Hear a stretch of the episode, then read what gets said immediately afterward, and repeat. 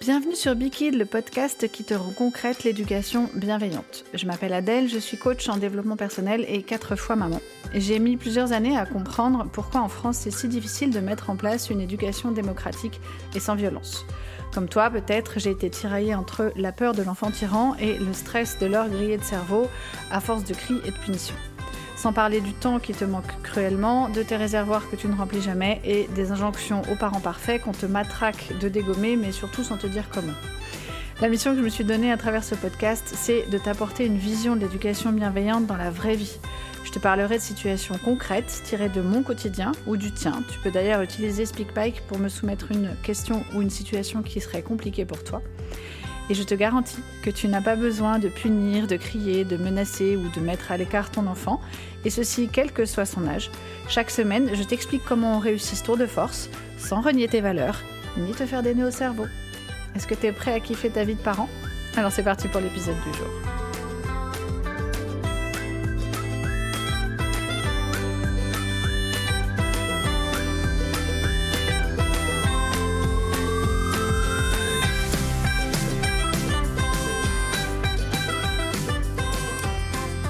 Salut à toi, aujourd'hui nous revoici dans euh, mon format préféré entre tous, qui est le format réponse. Aujourd'hui je vais répondre à une deuxième question de Cerise qui se pose des questions sur son désir de deuxième enfant.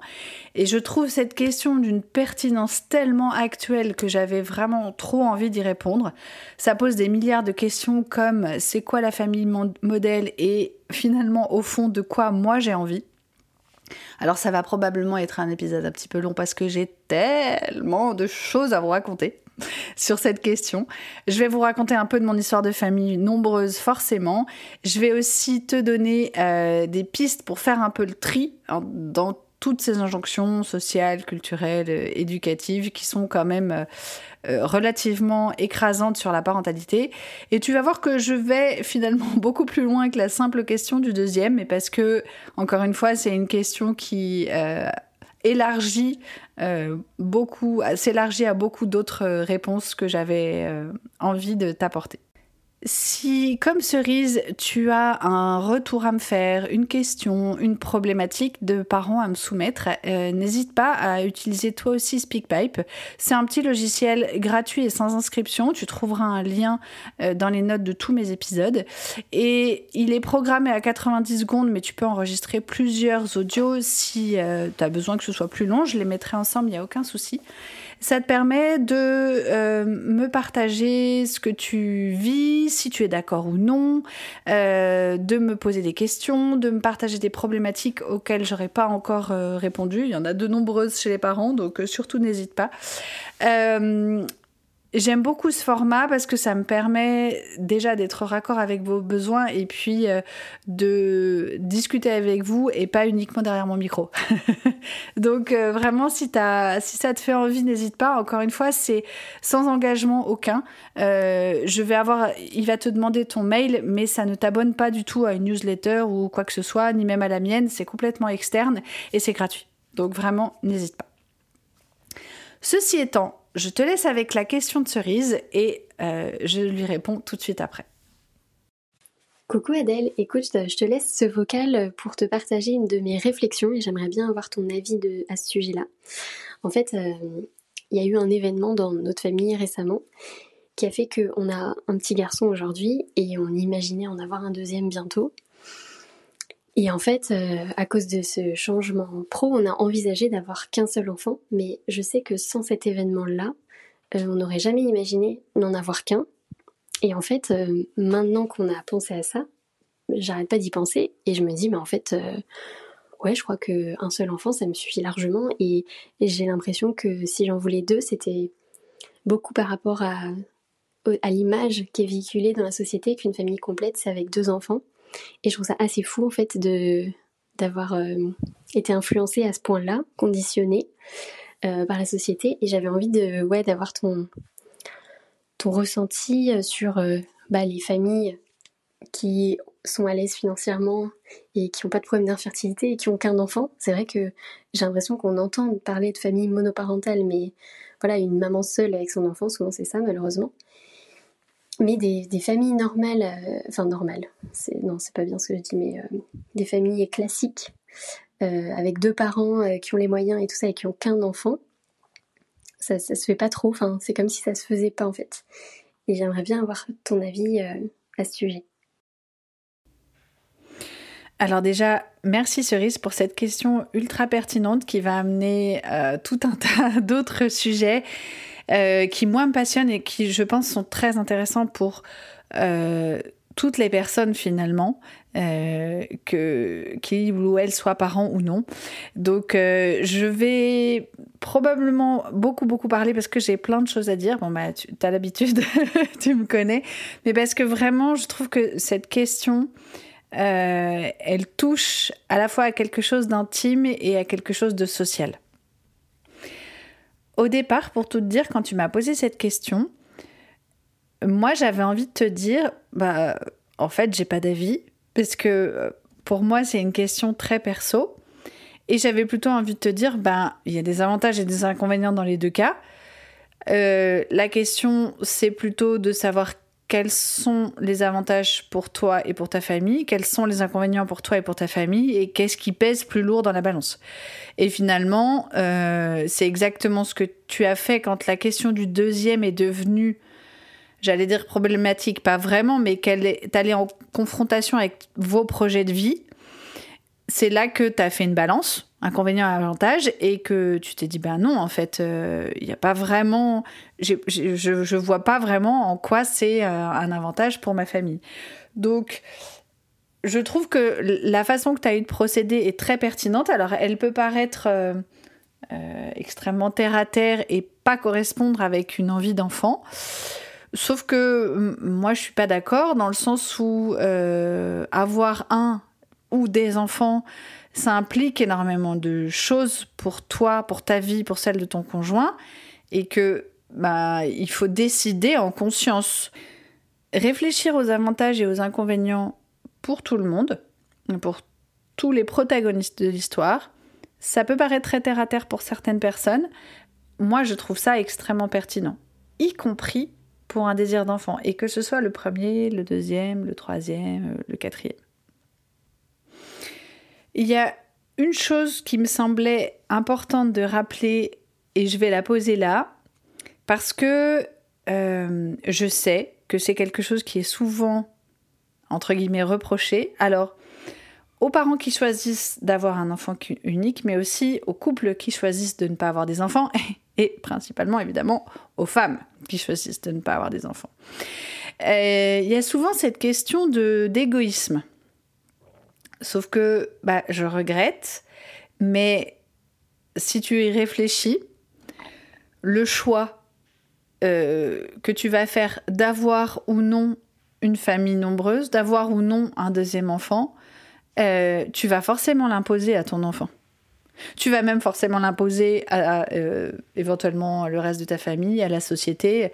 Moi, j'ai quatre enfants. En 2023, sachant que d'un point de vue écologique, tout périclite, c'est pas forcément malin de ma part, alors que en plus je, suis fondamentalement écolo, hein, mais euh, on pourrait me dire que ce choix d'avoir quatre enfants est, euh, particulièrement égoïste.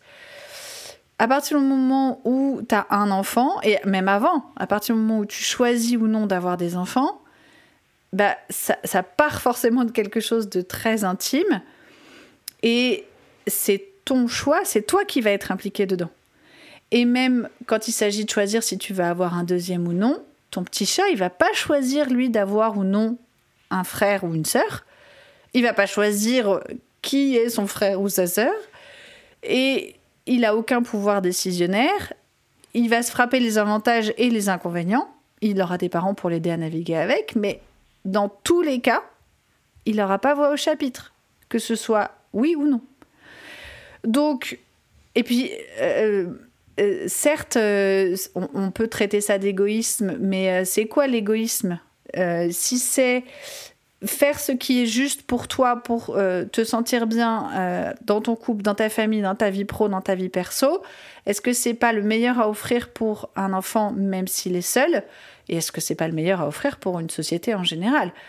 Donc, cette question de l'égoïsme, enfin cette réponse entre guillemets de, l'égoïsme, elle est trop facile et elle, elle rien à, elle rien à faire là-dedans.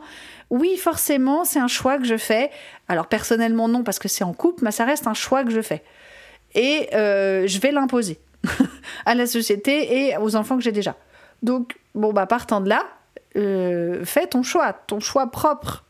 de toute façon, tu, ça va pas pouvoir tellement se passer autrement. Donc ça, ça me paraissait important de le redire. Ensuite, bah, il y a cette fameuse question de la pression à la famille idéale, alors que moi, je connais très bien parce que je suis passée à ça, de la famille parfaite. Euh, il se trouve que dans notre pays, et aujourd'hui, la famille parfaite, c'est deux parents, deux enfants. Et c'est encore mieux quand même si c'est un garçon et une fille, ou une fille et un garçon. On peut mettre dans les deux pour le coup, l'ordre, euh, on nous l'impose pas trop, fort heureusement. Il se trouve que moi, mon aîné, c'est un garçon et qu'ensuite j'ai une fille. Le choix du roi, j'étais dans les clous. Pourquoi diable un troisième? Bon, d'accord, euh, tu veux faire partie des warriors, entrer dans le, la case famille nombreuse, pourquoi pas? Là, j'étais encore à peu près dans les clous. Surtout que en troisième, j'ai eu un garçon, donc j'alternais, c'était parfait, euh, bref. Sauf que bah, j'ai voulu la quatrième, et pourquoi et, quelle idée Et que ce quatrième est un garçon, t'es pas trop déçu pourquoi déçu de quoi D'avoir d'avoir choisi d'avoir un enfant qui va bien. Enfin, j'ai dû à peu près tout et n'importe quoi. Alors des épisodes totalement ubuesques. Enfin, bref. Euh. Alors, s'il y a une case dans laquelle je, serais rentrée, si, si, ça avait été le cas, hein, c'est la, la, famille nombreuse. La famille nombreuse, pardon, la famille recomposée. Sauf que non, j'ai en plus eu l'outrecuidance de faire mes quatre enfants avec le même père. Alors là, ah bah là j'ai perdu tout le monde. Euh, comment ça? Je pense que 95% des gens qui nous voient en famille euh, pensent d'emblée qu'on est une famille recomposée. Déjà parce que quatre, mais en plus parce que effectivement, euh, physiquement, en tout cas, mes grands ressemblent un peu plus à leur père que le petit dernier qui, lui, physiquement, me ressemble beaucoup. Alors, si tu regardes dans les détails, en fait non, mais c'est toujours pareil, c'est un a priori, il est très brun comme moi, bref. Euh, donc la plupart des gens ont tendance à penser que euh, les trois grands sont à Gaëtan et euh, que ensemble on a fait que le dernier. Eh ben non, désolé. bref, clairement on n'est pas rentré dans les cases et là où cette injonction est extrêmement puissante et tu l'as bien vu toi, c'est qu'en fait elle est partout. Acheter une voiture quand t'es 6, c'est compliqué. Réserver une chambre d'hôtel à 6, ça n'existe pas. tu vois ça dans les pubs, tu vois ça, euh, dans, je te dis, dans tes réservations de vacances, tu, parce que euh, euh, même une location, allez, 4 ça passe, 5 c'est bien, après tu passes à 8, parce que 8 ça fait deux familles de 4. Mais 6, ça n'existe pas. Euh, la famille nombreuse euh, au-delà de 3, elle, ne rentre pas dans une case. À part, je te dis encore une fois, la famille recomposée. Et alors là, tu as droit à 4, 5, 6. Là, c'est OK. Mais uniquement parce que c'est une famille recomposée. La famille modèle, c'est deux enfants, deux parents. Euh, encore une fois, si possible, garçon-fille. Et 3, ça passe. Moins, bah pourquoi? Plus, bah pourquoi? Et ce que je trouve très intéressant dans ton cas, Cerise, c'est que comme je te connais, je sais pertinemment que tu as toutes les clés et tous les outils pour euh, naviguer ta vie très loin des injonctions et des jugements extérieurs. Et malgré ça, ça t'a quand même impacté. Et ça t'a impacté parce que c'est extrêmement puissant, extrêmement euh, quotidien et, et que on s'en rend plus compte en fait.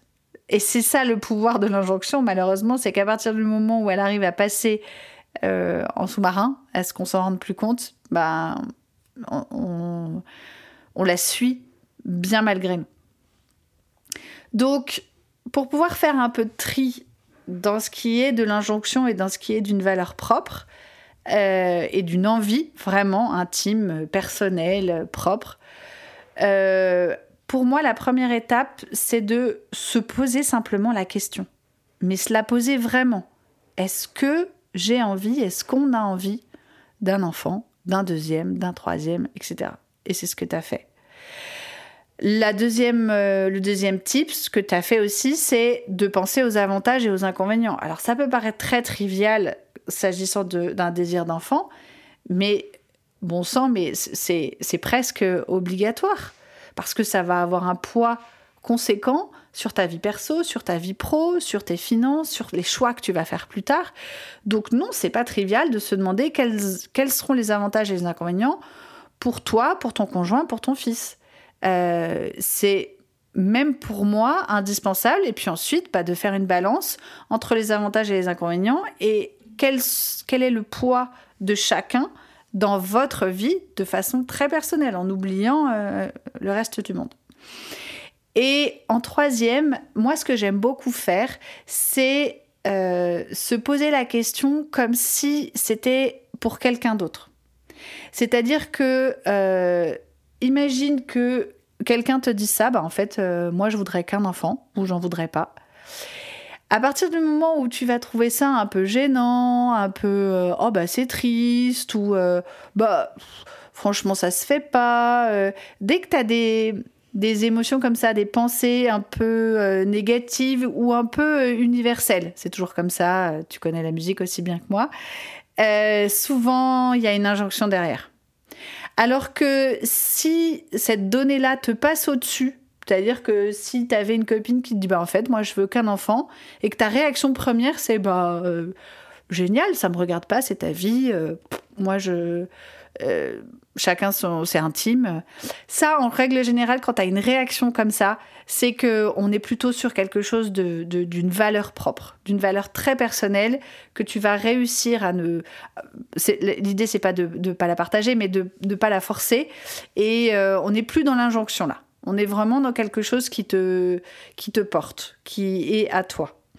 Donc, euh, je trouve que c'est intéressant d'inverser la question et de se dire euh, bah, si c'était euh, ma sœur qui me disait ça ou mon frère ou mon cousin je ne sais pas comment je réagirais et qu'est-ce que j'en penserais? Ça ça va vraiment te... et, si tu es sur la première, la première version pardon en mode oh bah il peut pas faire ça ou c'est quand même trop dommage bah là ça vaut le coup d'aller creuser et de se dire ah bon mais pourquoi j'ai un avis si tranché sur quelque chose qui sur le papier est normalement très intime? Euh, ça vaut le coup d'aller creuser et tu vas souvent trouver une injonction là-bas derrière. Euh, j'aimerais bien aller un peu plus loin dans la réflexion parce que euh, je, me suis rendu compte que finalement, la pression en tant que parent, euh, alors, elle se pose avant même que tu sois parent, déjà. à partir du moment où tu es en couple, ou même tu es en âge de faire des enfants, bah, bim, tu vas te payer la pression quand est-ce que tu en fais, surtout si tu es une femme. Et que cette question, du coup, elle va pas se poser de la même façon suivant ton genre et suivant ton orientation sexuelle. Et euh, même si je vais plus loin, euh, chez un couple gay de femmes, la question va pas se poser de la même façon que chez un couple gay d'hommes. Tu vois à quel point euh, ça va très très loin. C'est ça qu'on, c'est là qu'on voit le poids de la norme et le poids de l'injonction de la norme. Pour aller encore un petit peu plus loin, en France actuellement, un homme qui souhaite une contraception définitive, il peut l'avoir quand il veut, quel que soit son âge, quel que soit son nombre d'enfants, euh, s'il est marié, s'il a une femme. Euh, on va même pas euh, lui poser la question. On s'en fout, il demande, on fait. Une femme, en revanche, bah ça va pas être la même. Il faut qu'elle ait suffisamment, je mets d'énormes guillemets, d'enfants. il faut qu'elle soit suffisamment périmée. Là aussi, je mets d'énormes guillemets. Et je te le dis en toute bonne foi, moi, quand je suis allée demander une, une contraception définitive, j'avais 36 ans, un peu plus 37, parce que Renan était né, euh, et déjà quatre enfants. Je suis allée voir une gynéco que j'adore et euh, qui est merveilleuse par ailleurs. Mais elle m'a quand même répondu, c'est bien parce que c'est toi. C'est-à-dire qu'il faut que ce soit justifié tu ne peux pas, en France, choisir d'avoir une contraception définitive. Tu ne peux pas choisir de ne plus avoir d'enfant si t'es pas rentré dans les cases. Et rien que ça, c'est quand même incroyable quand y penses. Normalement, la contraception définitive, c'est extrêmement bien cadré. Euh, il y a des lois, il y a un délai légal de 4 mois à respecter, il y a des informations à donner. Enfin, en théorie, on devrait juste euh, respecter la loi, informer le, patient ou la patiente et faire ce qu'il ou elle nous demande. Je m'inclus là-dedans parce que j'ai été professionnelle de santé et puis parce que ce constat en France me rend hystérique. Mais vraiment, ça me rend dingue qu'une femme française ne puisse juste pas choisir sa contraception. Un truc qu'elle va se frapper parfois tous les jours dans son corps et elle a limite pas le choix. Enfin, je trouve ça, je trouve ça dingue quand on y réfléchit. Et alors évidemment, une femme qui n'a pas d'enfant et qui a euh, l'outrecuidance de réclamer euh, une contraception définitive parce qu'elle est sûre et certaine de ne pas vouloir d'enfant, et oui, ça existe, et oui, c'est absolument normal. Je vois pas pourquoi euh, on devrait s'insurger comme ça et puis surtout être outré. ben, elle, se la verra, elle se la verra refuser cette contraception. Ça va, ça va très très très loin quand il pense. C'est-à-dire que, encore une fois, quand tu as un corps de femme et que possiblement il peut procréer, t'as pas le choix d'en faire ce que tu veux. Bon, c'est là qu'on voit euh, le poids des injonctions de euh, notre société patriarcale. On voit à quel point c'est pesant et euh, c'est permanent. Et moi, ce que j'aimerais, j'aimerais profiter de ce, cet épisode pour que on se dise tous, et moi la première, hein, j'ai très probablement été parfois maladroite, euh, j'aimerais qu'on prenne l'habitude d'arrêter de, poser ce genre de questions, la question de l'enfant. Euh, parce que euh, déjà, ça participe au poids de la norme et de l'injonction, et puis qu'en plus, des fois, ça nous arrive de poser la question sans savoir ce qui se passe en coulisses. Ça, peut m'être arrivé de, de, demander à un couple euh, quand est-ce que ou de, poser la question de l'enfant à un couple qui potentiellement galérait depuis deux ans et n'y arrivait pas. Et je me dis, oh mon Dieu, mais peut-être j'ai fait ça. C'est tellement maladroit, c'est d'une violence tellement inouïe. Donc si on pouvait juste arrêter de, s'intéresser à ça, de poser cette question et de laisser les gens venir nous en parler spontanément, euh, déjà je, je trouve que c'est un engagement qui pourrait nous permettre de baisser un peu cette pression et de ne pas participer à l'injonction collective. Et, si on extrapole et qu'on y réfléchit, finalement, notre culture de la punition, c'est dans le même ordre d'idées. C'est-à-dire que comme on n'a pas de représentation d'autre chose que de la punition, eh ben on n'envisage pas autre chose. Et en fait, notre problème sociétal, alors en France, mais ça, existe aussi dans d'autres pays, et il y a des pays où ça n'existe pas, euh, on manque de représentation. De, de représentation euh, statistiquement valable. On manque de représentation de couples gays, on manque de représentation de personnes racisées, on manque de représentation de femmes de pouvoir, de femmes sans enfants, par choix. On manque, à mon sens, de représentation d'éducation bienveillante, de représentation de famille avec un enfant unique ou de familles très nombreuses qui ne soient pas recomposées. Et moi, ce qui m'aide, alors en dehors des outils de coaching bien sûr que tu connais et que moi j'utilise aussi avec mes clients, moi ce qui m'aide, c'est de me dire que je participe finalement à une autre représentation de la famille, de, de la maman, de la femme, de tout ce que tu veux. Et je pense que ce que tu peux te dire aussi, toi, Cerise, et ce qu'on peut tous se dire, c'est, eh ben, avec ce choix-là, qui n'est pas tout à fait dans la norme, je vais participer à une représentation différente et qui va être utile au monde.